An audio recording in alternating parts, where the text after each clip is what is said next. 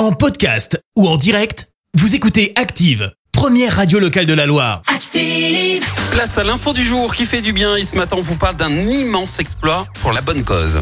C'est le cas avec 8000 km parcourus à la seule force de leurs bras. Cinq Landaises et leur ami espagnol sont arrivés la semaine dernière à Moorea en Polynésie française, 80 jours après leur départ depuis l'autre bout de l'océan Pacifique, le Pérou, le tout sur une simple planche de paddle rose.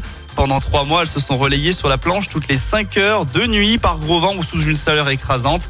Mission réussie pour ces six femmes.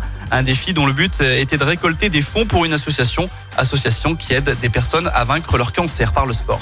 Merci, vous avez écouté Active Radio, la première radio locale de la Loire. Active.